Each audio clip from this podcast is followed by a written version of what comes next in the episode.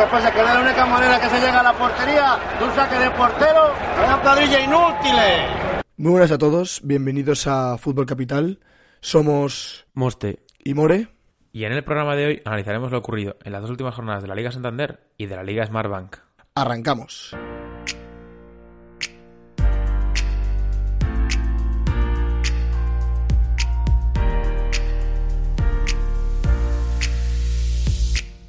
Muy buenas a todos, bienvenidos al nuevo programa de Fútbol Capital. Eh, bueno, More, por fin dos seguidos de lunes, estamos de vuelta con dos jornadas, la 29 y la 30 en la Liga Santander y la 32, la 33 y la 34 en la Liga Smartbank, en la que ha pasado muchas cositas y tenemos muchas cosas que, que analizar. Sí, la verdad que va a ser un programa interesante, ¿no? Tenemos dos jornadas por, por equipo y va a, haber, va a ser un programa que tenemos que hablar de, de muchas cosas y mucha polémica sobre todo.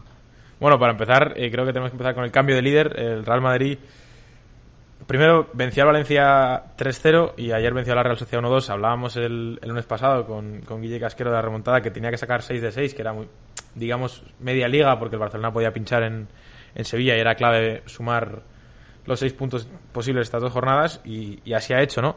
Es cierto que analizando un poco los dos partidos, eh, en el del Valencia en el que Benzema ha anotado dos goles, Marca Asensio también vuelve, ahora comentaremos la vuelta del Mallorquín, el segundo de Benzema un golazo, eh, y ayer Ramos de penalti y otra vez Benzema. Creo que sobre todo hay que destacar un cambio con respecto a los, estos dos partidos del Madrid y el partido de Leibar. En el partido de Leibar vimos que el Madrid hizo una muy buena primera parte y en la segunda bajó el nivel. Y yo creo que estas dos jornadas ah, lo ha hecho completamente al revés. Quizás en la primera parte ha contemporizado un poco, irse 0-0 al descanso, que no ocurran muchas cosas. Y en la segunda parte es cuando, cuando digamos, ha ido a por la victoria. El otro día con los tres goles en el segundo tiempo y ayer igual, en el 48, creo que es cuando Vinicius eh, Sí. le pitan el penalti. Es decir, digamos que un poco va. eh, es- eso- ese cambio es, es destacable. Yo te quería preguntar, eh, sobre todo, ¿qué, ¿cuál es tu opinión con respecto a la vuelta de Asensio y con la- las rotaciones que está haciendo Zidane? Ayer vimos a James y Vinicius titulares, eh, Marcelo con Mendy, es decir, está, está viendo rotaciones. Sí, yo también quería comentarte sobre la vuelta de Asensio. Eh, pues obviamente es una muy buena noticia para, para el Real Madrid. Es un futbolista que, que bueno, se, se ha visto que, que volviendo de una lesión sigue teniendo su hueco en el Real Madrid. Que lo normal es que sería que un jugador que haya estado eh, desaparecido por lesión y que vea que el entrenador del equipo que funciona bien sin él, pues ya le sea más difícil hacerse un hueco. Pero bueno, Asensio ha demostrado que después de la lesión ha vuelto, ha vuelto de la mejor manera posible, anotando un muy buen gol. Y yo pienso muy sinceramente que sí que tiene un hueco en el Real Madrid.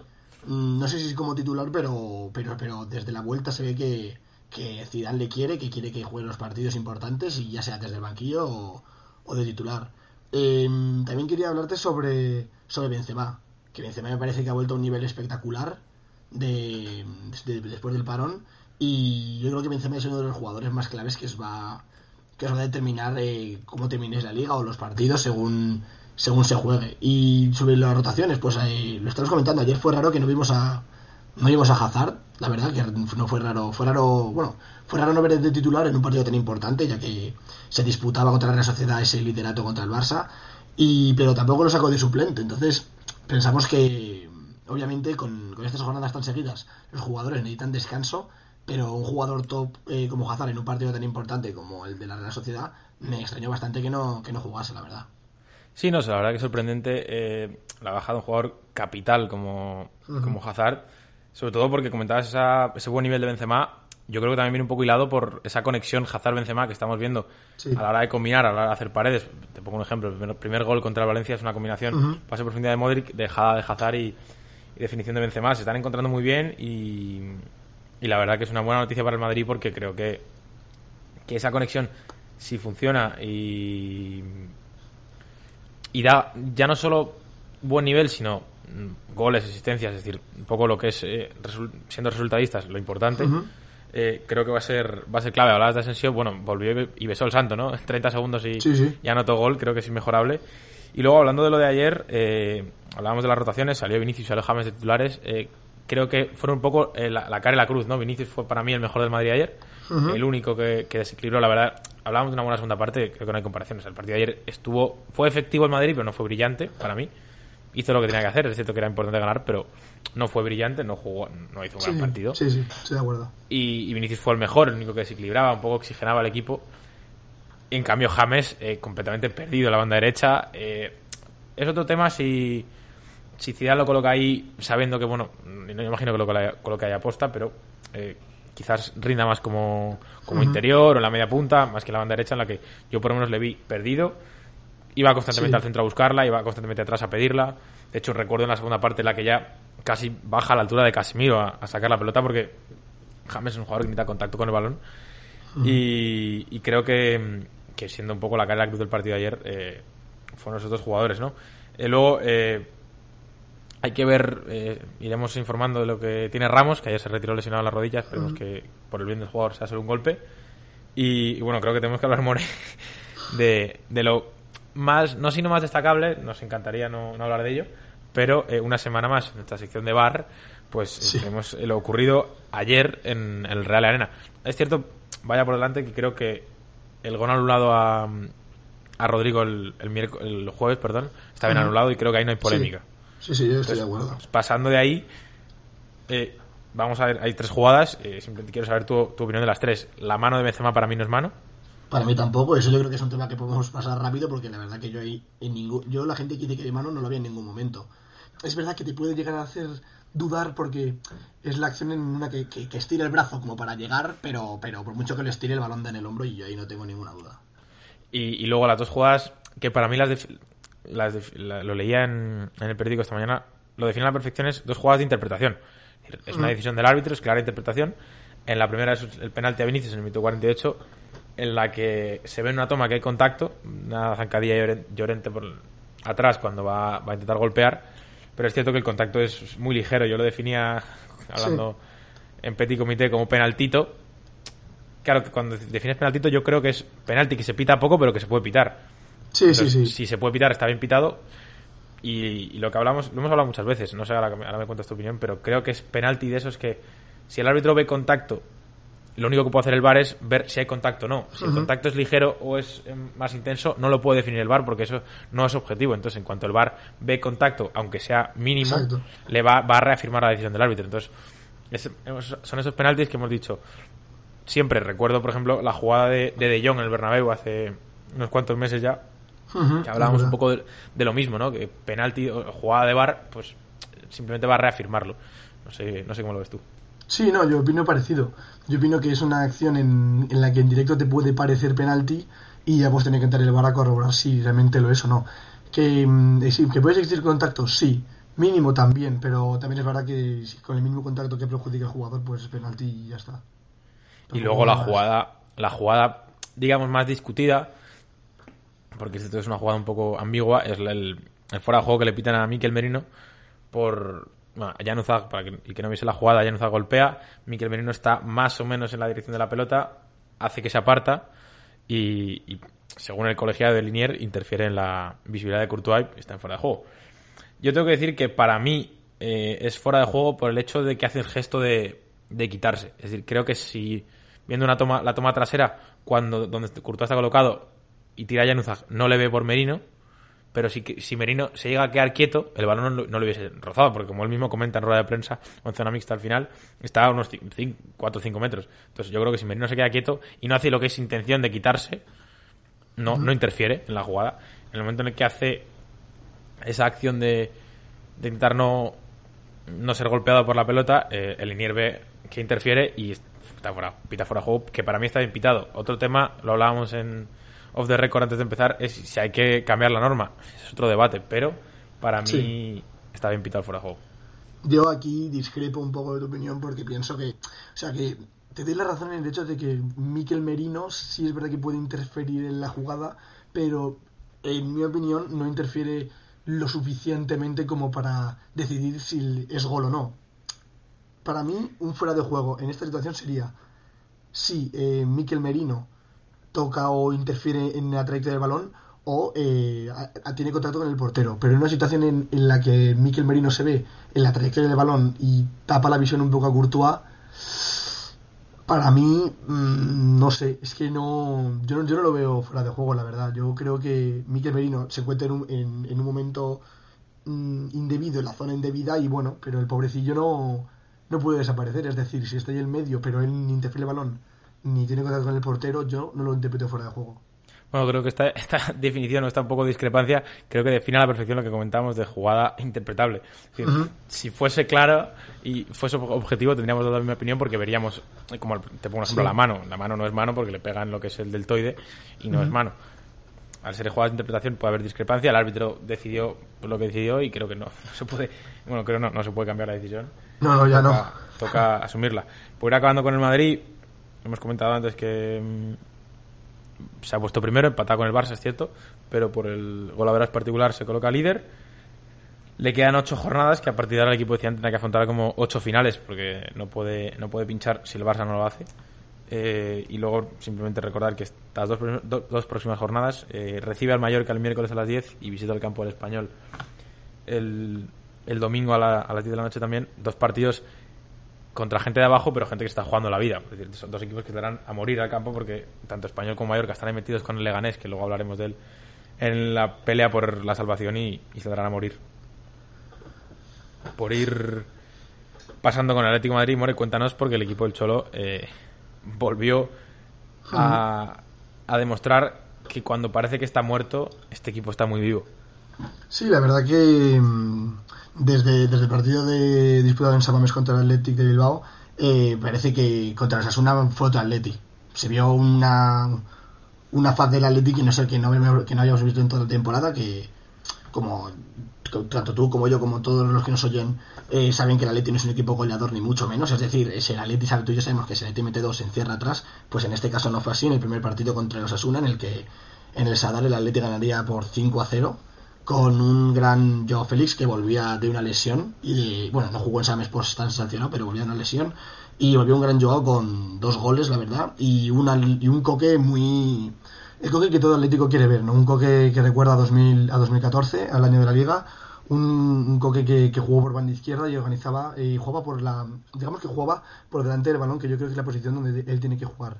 La conexión entre el centro del campo y los delanteros es la posición perfecta en la que Puede demostrar toda su valía. Entonces yo creo que en, la jornada contra los Asuna vimos un Atleti muy completo, muy centrado y eh, yendo a golear en vez de meterse dos y encerrarse atrás, mientras que en la, en la siguiente jornada contra Valladolid aquí en el Wanda Metropolitano ganaría el equipo del Cholo por la mínima con un gol de Vitolo que, que bueno, pues fue un gol de cabeza que entró por la mínima, la verdad, eh, fue de un córner que remató y salió por una, una mal decisión del portero y el defensa central logró sacar el balón, pero, pero el balón ya había, ya había entrado por completo en, el, en la portería. Esto hace que la Atleti que los seis puntos, los seis puntos que le colocan en la gloria, le colocan tercero empatado con el, con el Sevilla, pero está por arriba por el Golaverach.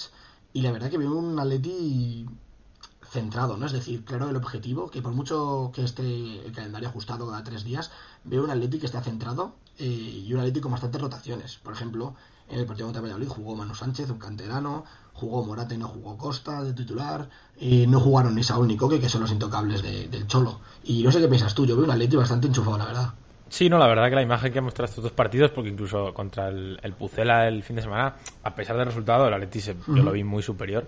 Sí. Y, creo que hay varias cosas a, destacar, ¿no? Comentabas eh, Coque como interior izquierda, sobre todo más que la posición, yo creo que es importantísimo destacar, y como a mí más me gusta Coque, es lo que comentabas de que juega por delante de la pelota. Es decir, que no tiene que venir a, sacarla a él y a conectarla a él con, los delanteros. Es decir, que alguien se la lleve a Coque y Coque se la lleve a los delanteros. Exacto. Porque le facilita, le facilita el trabajo a Coque y le permite desplegar su juego, desplegar su calidad y jugar por delante de la pelota, que es para mí donde mejor rinde.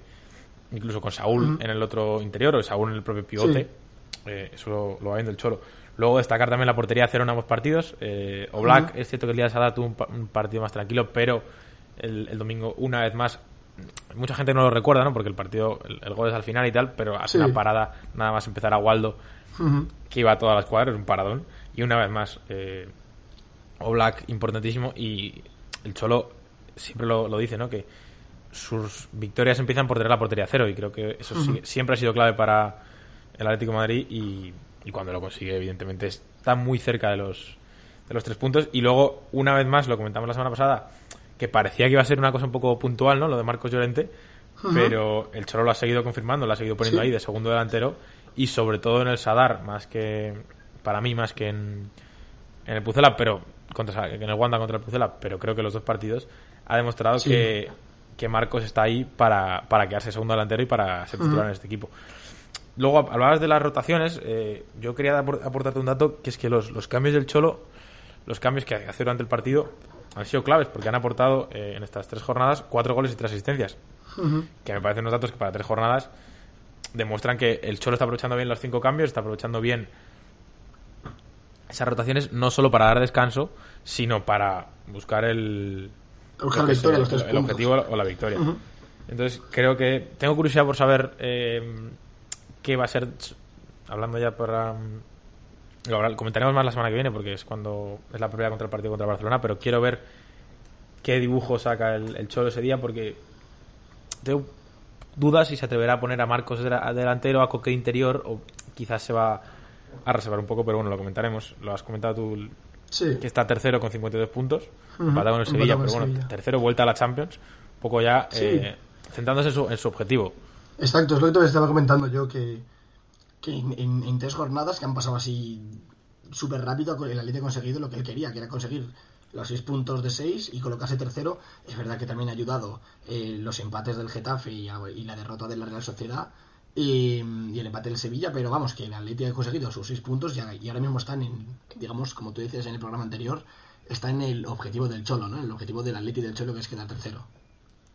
Sí, la verdad que es cierto que que quedan ocho jornadas y aquí pinchas, do- pinchas dos, dos seguidas que son una semana y, y te vuelves Sí, a, sí, a sí. meter en el lío, ¿no? Pero creo que ahora con cuatro puntos de ventaja con respecto al quinto, creo que están, están tranquilos. Además tienen dos partidos contra el Levante el miércoles, perdón, el martes a las siete y media y contra el Alavés el sábado a las 10, en los que debería otra vez más sacar eh, 6 de 6, sobre todo porque son dos equipos que para mí, opinión totalmente personal, están salvados, no tienen objetivos, No. están lejos de Europa, están lejos, lejos de la salvación. Entonces son dos equipos en los que quizás puede haber rotaciones, puede a la vez no viene una buena racha después de encajar seis goles por parte del Celta el otro día. Es decir, son dos equipos que quizás no te van a plantear esa dureza que te puede plantear un equipo que está luchando por abajo o un equipo que está luchando por llegar a Europa, Granada, Villarreal, por poner distintos ejemplos. Y, y bueno, de un equipo que, que ha carburado y ha vuelto muy fino del parón, como es el Atlético de Madrid, sumando 7 de 9, vamos a pasar a otro equipo que claramente no carbura. More, cuéntanos el Getafe porque han empezado muy mal los de Bordalás. Sí, la verdad que mm, al, equipo azulón, al conjunto azulón no la, no la senta muy bien el parón. Eh, dos partidos, ambos partidos disputados en el Coliseum. El primero contra el Español, un partido eh, muy difícil para el Getafe, la verdad. Un partido que se les puso de cara cuando eh, expulsaron a un jugador del Español en el minuto 15. Tuvieron el resto del partido eh, el, conjunto del Español un- uno menos y el Getafe, pues la verdad que no supo aprovechar eh, esa ocasión que, le regalaron. Eh, un español que sinceramente, eh, aunque fuese con uno menos, yo vi una superioridad por encima del Getafe, lo que demuestra una falta de actitud por parte del equipo azulón, que esté jugando con un rival que tiene 10, inclu- pero aún así tu rival juegue mejor que tú y tenga más ocasiones claras que tú, le falta, mm, falta un poco de actitud, no sé, la verdad que no sé qué les habrá cambiado en el chip eh, durante este parón, porque la verdad que venía haciendo, para mí yo creo, para, para mi gusto, la mejor temporada del Getafe de las que yo he visto en toda mi vida. Pero bueno, parece que parece que no les ha sentado bien. Y el segundo partido sería otro empate contra el Eibar de Mendilibar, que bueno, eh, un partido empata- eh, un empate que la verdad que me parece muy justo, con un gol de, con un gol de Tebo. Eh, un, partido sin, sin ocasiones por parte de ninguno. Es verdad que igual el Getafe dio un poco más de sí, pero tuvo, es verdad que el gol de Eibar fue un poco de mala suerte por parte del Getafe. Pero un partido que la verdad que me parece un, empate justo, un empate que es merecido. Ni el Getafe merecía más, ni el Eibar merecía menos. Eh, un Getafe que se queda quinto. La verdad que no sé qué opinas tú, pero para mi opinión, después de estos dos resultados, quedarse quinto me parece que no está nada mal. Sí, la verdad que es un poco un milagro, ¿no? Después de haber sumado si- si- solo dos puntos de nueve posibles en lo que va de reentre de liga, seguir quinto. Es cierto que tiene una ventaja no amplia, pero tiene una ventaja con respecto a sus perseguidores y la ha perdido. O sea, hasta ahora mismo está simplemente está a cuatro puntos de- del cuarto, que es el Sevilla, pero el séptimo, que es el Valencia, está simple- simplemente a un punto. Es decir, está todo muy apretado. Y, y yo creo que eso que comentabas, ¿no? Es que el Getafe no carbura. eh, digamos un poco que el Getafe es un equipo que va a diésel, ¿no? Que necesita poco a poco. Sí. Lo comentaba Bordalás, que en el inicio, de liga también les costó. Y quizás eso también por eso les ha perjudicado. Por poner un ejemplo, lo, lo hablábamos con Miguel Quintanes un día, por poner un ejemplo, en otra liga, el Sheffield es un poco lo mismo, ¿no? Equipo que va poco a poco y que cuando le paras del, del tirón le cuesta empezar y se está viendo. Eh, Contra el español, lo que comentabas, yo vi al español muy por encima, la verdad, eh, con un gran embarba. Ujú. Y a pesar de ello, eh, el, y a pesar de la superioridad, el, el Getafe no fue capaz de generar casi ocasiones. Recuerdo simplemente una doble, gran doble parada de Diego López al final, pero Sí. como la única, la única ocasión clara del, del Getafe. Y en cambio, con el Eibar, los primeros 45 minutos para mí son de lo mejorcito que lo he visto al Getafe en esta vuelta a la liga. Sí. Ujú. Pero fueron, fue como dos partes, ¿no? Fue la, la cara la primera parte y ese gol, al final, en el 46 casi, bueno, perdón, en el 51, con los 6 minutos de añadido, de Charles, fue como un mazazo durísimo para los de Bordalás que la segunda parte, eh, si no llega a ser por el bar, en el minuto 87 con, con, con anulado a Pedro Vigas, creo que es, llegan a perder sí. el partido. Es decir, es un poco eh, que no les veo, sobre todo, hablábamos, eh, me acuerdo en, en febrero y tal, cuando grabamos, que el, el Getafe es un equipo muy fiable y creo que ha perdido completamente esa fiabilidad. Sí. Por- por- eh, hay claros ejemplos, ¿no? Se pone por delante el otro día y le, y le empatan, se pone por delante en Granada y, y le remontan con errores suyos. eh, el- se le, le dan una expulsión que al final, del minuto 16, es un regalo Sí, sí, es un regalo. Ujú. que tienes que aprovechar y no lo aprovechas. Eh, por lo cual creo que si la semana pasada comentábamos que debía sumar 6 de 6, eh, porque eran dos partidos en teoría fáciles, en teoría asequibles, Exacto. que debía ganar para seguir ahí arriba, y ha sumado 2 Dos. dos de 6, vamos a ver, ¿no? Porque es cierto que está quinto con 45 puntos, pero se le vienen dos partidos. Bueno, es cierto que el de este fin de, el de este entre semana contra el Valladolid fuera de casa, mm, quizás un poco más fácil, pero el lunes a las 10 eh, visita, o recibe, perdón, mejor dicho, a la, a la Real. Sociedad. Ah, no, al Y- líder no, a la sociedad, es verdad. A la Real Sociedad y, y creo que ese partido no puede haber rival más directo. Es decir, juega quinto Sí, contra sí. sexto, es decir, no puede haber rival más directo. Y creo que si no suma una victoria en estos dos partidos, mínimo, el Getafe tiene mala pinta porque yo creo que va, va a ir en una tendencia que va a ser muy difícil de, de levantar.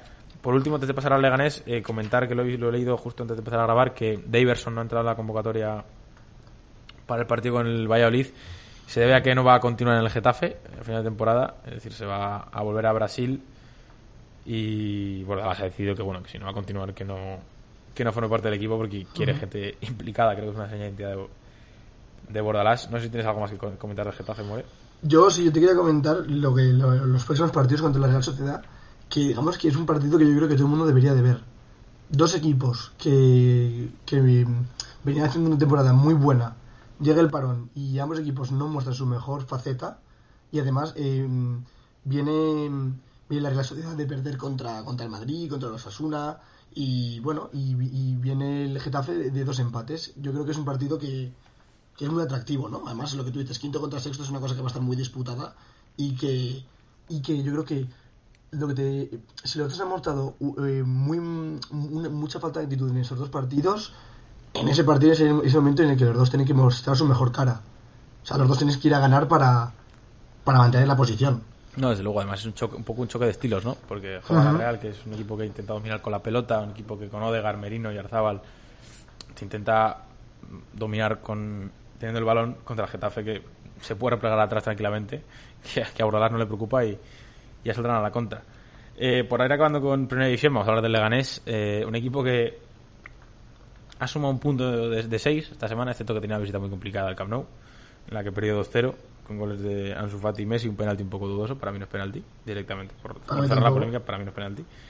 Y, y luego con el Mallorca eh, empató a 1, se puso el partido en contra con un gol de un buen gol de Salva Sevilla de falta y en los minutos finales eh, Don Oscar Rodríguez, porque el Leganés le tienen que empezar a llamar por Don, eh, anotó para mí el gol de la jornada y uno de los goles de la liga porque es un golazo Sí. de Sí, sí, falta de directa, un zapatazo de 30 35 metros a lo folla seca como le pegaba a Cristiano Ronaldo, eso que intentaba, muchas veces no le salía, pero lo intentaba. Y anotó un golazo para, para lograr un punto que, que le- les da vida, porque si llegan a perder con el Mallorca no es una derrota más, es que fue- hubiese sido una derrota de 6 puntos porque es, pierdes tú y le das directamente 3 puntos al rival. Justo. Que, que le tiene justo encima. Entonces ese punto, a pesar de que están a 5 puntos de la salvación, es, es decir, están lejos, todavía tiene, tiene mucho que remar, Pero eh, es un punto que, le, que les da mucha, mucha vida.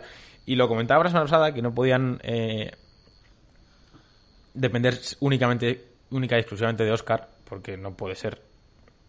Y ha vuelto, o sea, decir, lo volvemos a decir, yo por lo menos lo vuelvo a criticar, no puede ser que Leganés dependa única y exclusivamente de Oscar Rodríguez y de sus goles, porque mm, no todos los días va a entrar una falta por la escuadra como entró el otro día, y lo que no puede ocurrir es que vayas al Camp Nou, plantees un partido perfecto y tus dos delanteros eh, decidan no anotar dos ocasiones clarísimas. Yo no recuerdo eh, a un equipo ir al Camp Nou y tener dos ocasiones tan claras como las que tuvo Leganés.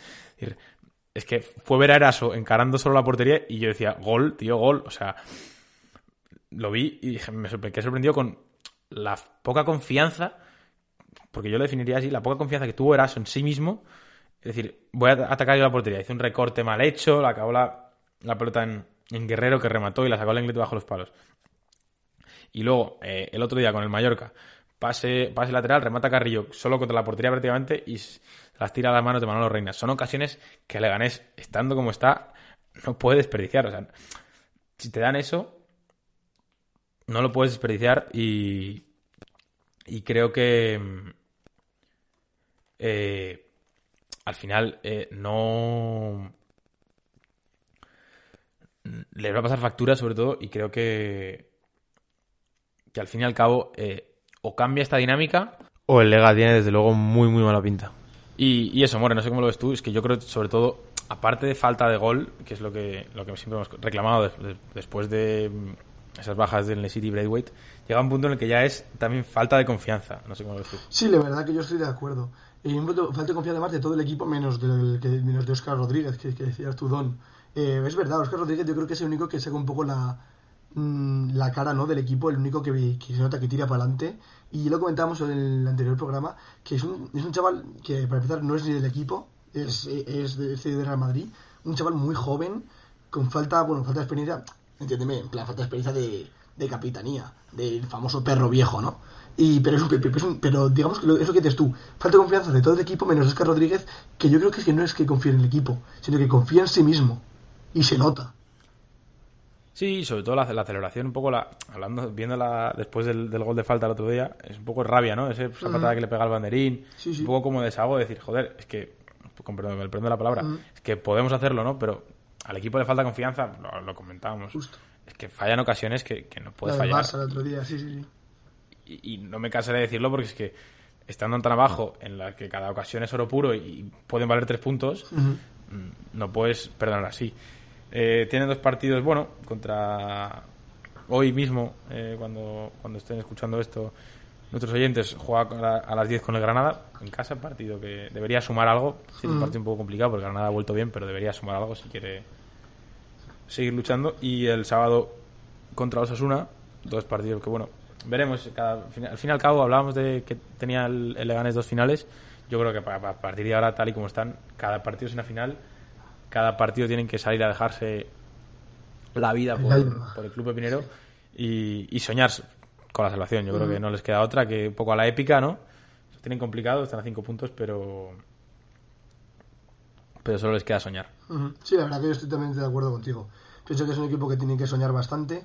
Les queda esta noche un partido contra el Granada, tarde-noche. Eh, bueno, que Granada es un equipo que, que se ha quedado en permanencia, ¿no? Que, que puede que, que, pelea por conseguir más puntos pero que yo creo que es un equipo que no aspira mucho a Europa y que está y que están es, están el, como el Alavés como el Levante están en una posición que no tienen ni aspiraciones por Europa ni tiene peligro de bajar así que yo creo que es un partido en el que algo debería de rascar eh, el Leganés y bueno pues eh, cuéntanos qué, pasó en segunda en esta jornada bueno, eh, las jornadas 33 y 34 en segunda división eh, pasan muchas cosas, la verdad. Creo que tenemos que empezar por, por el derby que vimos eh, entre semana entre el Rayo Fuenlabrada. Victoria rayista por, por un gol a cero, gol de Mario Suárez de penalti en la segunda parte. La verdad que mm, hay que decir que fue un partido en el que para mí el Fuenlabrada quizás mereció algo más, mm. porque el plan, el plan de Sandoval de, sobre todo, anular a los, a los locales con dándoles la pelota pero no permitiéndoles generar ocasiones, había salido a la perfección en la primera parte, estaban consiguiendo consiguiendo su objetivo y, y, el Rayo está haciendo un partido muy gris, la verdad. O sea, estaba haciendo un partido muy, muy, muy discreto. Uh -huh. eh, y, y, en la segunda parte, Paco Gémez hizo cambios, entró de frutos, que está siendo el, el, más desequilibrante. No te diría el mejor jugador del Rayo, pero el más desequilibrante, el que cambia los partidos. -huh. Y el Fuela hizo un penalti, la verdad, un poco inexplicable, porque que fue un penalti tonto, esos que se dicen, y Mario Suárez no fallaba, no perdonaba y, y sobre todo destacar de este partido eh, un cambio que hemos visto del Rayo, que luego cometió el mismo error el fin de semana, pero esta vez con una ventaja no se dejó en los minutos finales eh, remontar o empatar y no permitió al Fuenlabrada prácticamente tener ocasiones al final, cosa que le hizo eh, llevarse los tres puntos. Tres puntos que son oro puro para el, el Rayo porque se, se acerca ahí a la, a la zona de playoff, está a tan solo, está séptimo, a tan solo un, un punto del, del Girona, que es el equipo que, que marca el último, la última posición de playoff, y luego, si hablábamos de desperdiciar ventajas, eh, nos demostró el Rayo que lo del miércoles fue, fue flor de un día, porque el fin de semana contra el Deport, eh, el Rayo hizo una primera parte perfecta casi, se puso 0 se fue 0-2 al descanso con doblete de Juan Villar. Parecía partido tranquilo para el, para el Rayo. De hecho, yo viendo el partido pensé, es que esto acaba en goleada, el Rayo va a ir a por más. Sí. Yo pensé, el Rayo va a ir a por más, no se va a conformar. Esto acaba 0- 0-3, 0-4. Es, es verdad que hay que darle su mérito al D porque Fernando Vázquez agitó la coctelera en el descanso metiendo a, a Cristian Santos, a, a Cholak y tal. Y ya no recuerdo quién más, pero no puede ser que, que en dos minutos, porque fue en dos minutos, Ujú, minuto 50, sí, sí. minuto 52, de 0-2 pasas a 2-2. No puede ser. Es decir, no- el Rayo, que es- si quiere aspirar a lo que quiere aspirar, que es el ascenso, no puede permitirse esos despistes.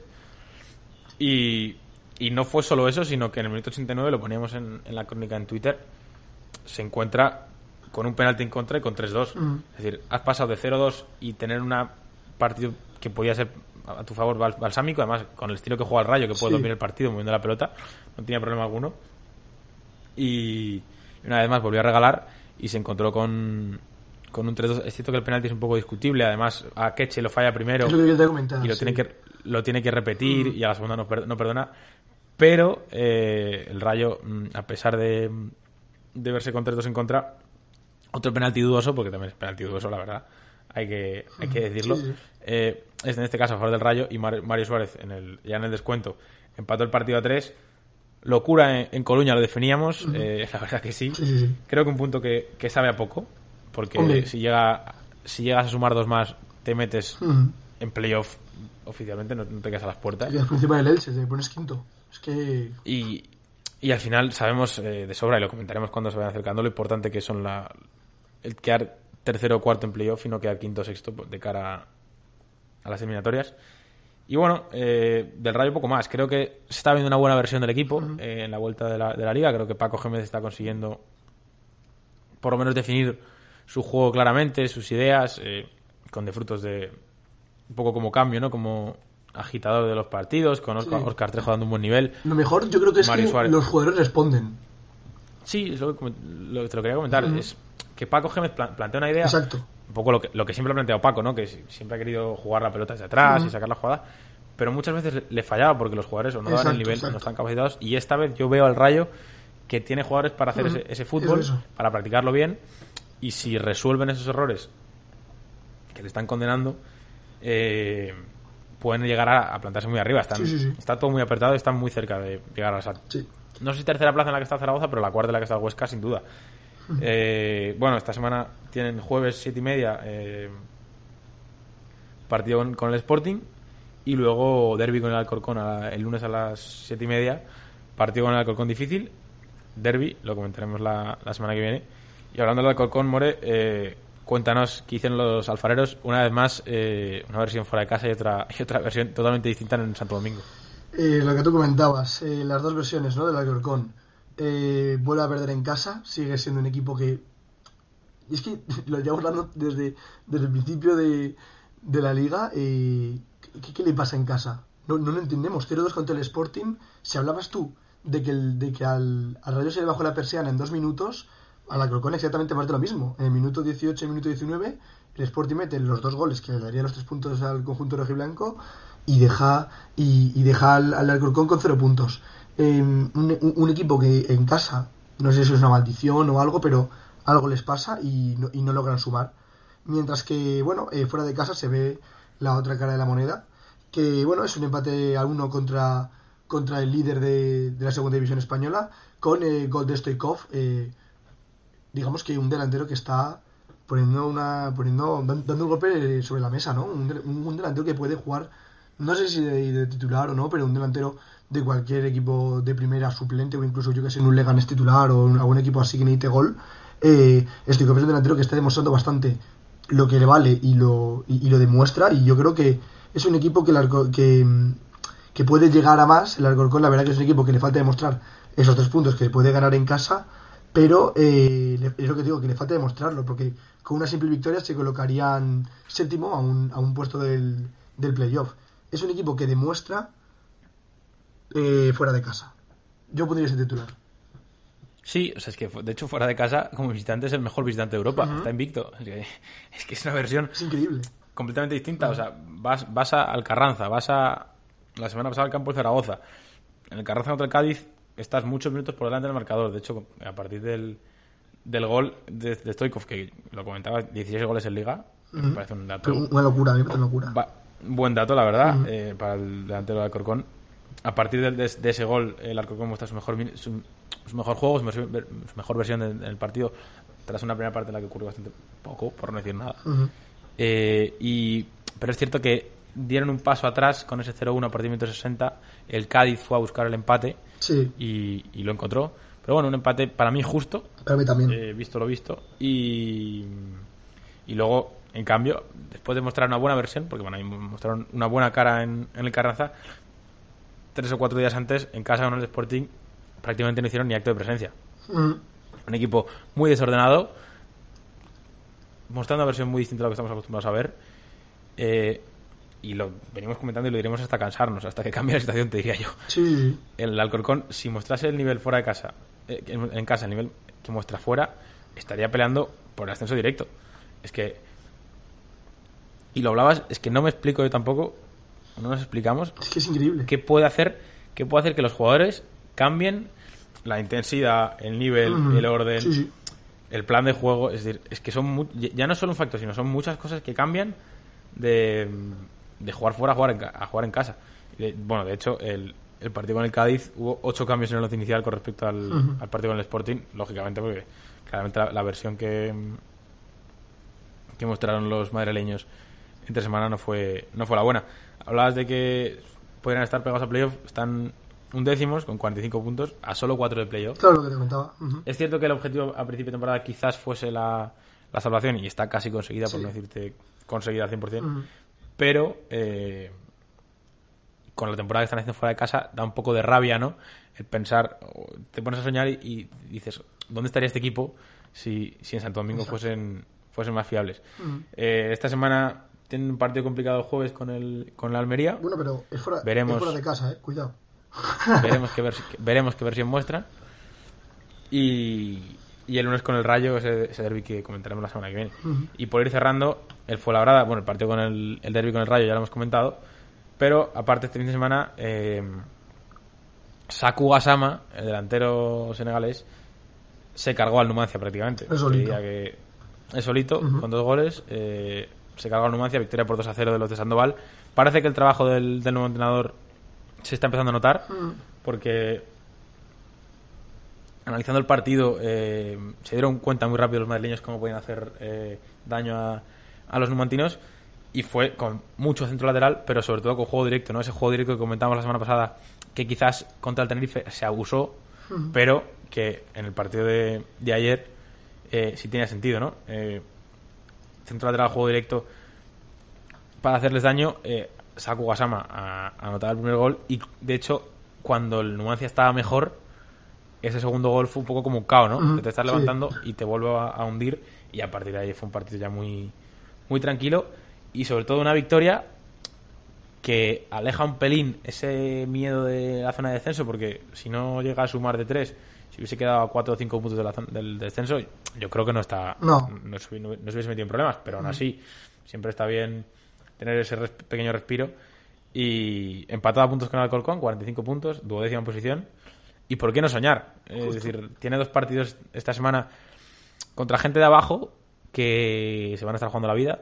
Sí, cada partido en segunda es una batalla campal prácticamente. en, en el buen sentido de la palabra, sin, Sí, sí, sí, sí. sin- pero una batalla, una pelea Ujú. prácticamente de vida o muerte. Eh, pero son dos partidos. Yo creo que cualquier equipo prefiere jugar contra gente de abajo que contra gente de arriba, eso está claro. Y el Oviedo y el Extremadura el jueves y el domingo respectivamente, los dos a las 10 menos cuarto, son dos partidos que el Fuenlabrada debería sumar mínimo 4 de, puntos de 6 para seguir ahí arriba y, y- y mejor 6 de 6 porque creo que ganando dos o tres partidos en segunda te metes ahí arriba Sí. y cuando se acerca el final de temporada con, con más razón. Además que siempre, si- siempre, lo que dices tú, cuando es una batalla campal, yo creo que siempre va a haber alguien de arriba que va a pinchar. ¿Sabes? Por eso, por eso yo creo que deben de soñar, porque saben que al ser todo un- una final, todos los partidos son unas finales, alguien de, alguien de arriba tiene que pinchar y ellos van a, ellos esperemos que aprovechen esa oportunidad. Sí, y luego al final, que es que hay tantos equipos metidos, porque sí, sí. aparte de, de los madrileños está, recuerdo, Elche, Girona, Mirandés, Ponferradina. eh, Sporting, Ponferradina, Las Palmas también. Y no sé si me dejó alguno más. Entonces, al final, hay tantos equipos metidos en la pelea. Sí, sí, sí. Bueno, incluso el Huesca, si nos ponemos a mirar la cuarta posición, que hay mucho duelo directo. Y ya no solo porque pinchen contra gente de abajo, contra los tres de arriba, sino porque hay mucho du- duelo directo. Es decir, pues, por ponerte un ejemplo, esta semana ha jugado el Rayo con el Fuenlabrada, eh, Almería con el, con el Alcorcón, Ujú. eh, Alcorcón Rayo, es decir, mu- mucho duelo directo que te puede Sí. permitir aprovechar. Ujú. O un empate en el que pinche los dos, o una derrota de uno de los dos para auparte quizás tú un, un par de puestos en la clasificación, por lo cual creo que, mm, que va que va a ser importante eso, sumar puntos, coger buena racha, coger buena dinámica, sobre todo por porque al final se irá notando, se irá notando tanto en primera como en segunda, ¿eh? Sí. el cansancio según vayan pasando las jornadas y el tener buena dinámica quizás te va a hacer ga- ganar partidos un poco casi sin querer, ¿no? Esa frase que, que se decía cuando, cuando jugaba el Madrid, que gana casi sin, sin quererlo, por inercia, ¿no? Ganar por inercia, pues va a ser fundamental en, en estos partidos en los que el cansancio sea una una de las claves, por no decir la más importante. Bueno, Y no veremos. sé si tienes algo más que decir, More, eh, con respecto a, a lo que ha ocurrido esta- estas dos jornadas. Eh, no, no sé, o sea, me gusta, ¿qué quieres que te diga? Me gusta. Me gusta ver dos jornadas, además de liga, porque antes te pensaba que estaba Champions, pero me gusta ver dos jornadas de, de, de liga entre semana. Mucho fútbol y como a ti a mí nos gusta, pues para qué quejarnos, la verdad. No, desde luego que estamos disfrutando un montón, hay mucho fútbol, lo echamos mucho de menos. Sí, también, también. tanto el, el de primera y de segunda. Además, eh, este sprint final hay muchas cosas en juego. El título del Madrid, el Getafe, el Atleti a ver si se meten en Europa, el le gané la salvación y en segunda, pues los tres equipos a ver si llegan a playoff. Al menos alguno de ellos, ojalá todos. Y nada, eh, recordaros que la semana que viene volvemos, el, en este caso el martes, porque hay jornada el, el lunes, volveremos con, con las próximas dos jornadas de liga. Analizaremos lo ocurrido, eh, veremos en qué posición se encuentra cada uno, analizaremos el, el partido importante del Getafe, el derby entre el Alcorcón y el, y el Rayo. Y próximamente grabaremos una entrevista con el delantero del Naval Carnero, así que también adelantamos aquí un poquito de, de contenido que sa- saldrá para hablar de, de los playoffs Sí. que se vienen y que comentaremos sin ninguna duda cuando, cuando lleguen. Así que nada, recordaros que nos podéis seguir en arroba el fútbol capital en Twitter, donde ahora con, con tanto fútbol prácticamente casi todos los días hay alguna crónica de algún partido. Y, y nada, que les esperamos en el, en el próximo programa. Chao. Adiós. We've been walking through the forest with blood on our hands. We got lost in such a foreign land where we could be free. We could be free. I'm a pagan, I'm a pilgrim, I'm a sinner, I'm a saint. I'm one of God's children that's descended from the snake. We've been deceived. We've been deceived. She was the morning sun.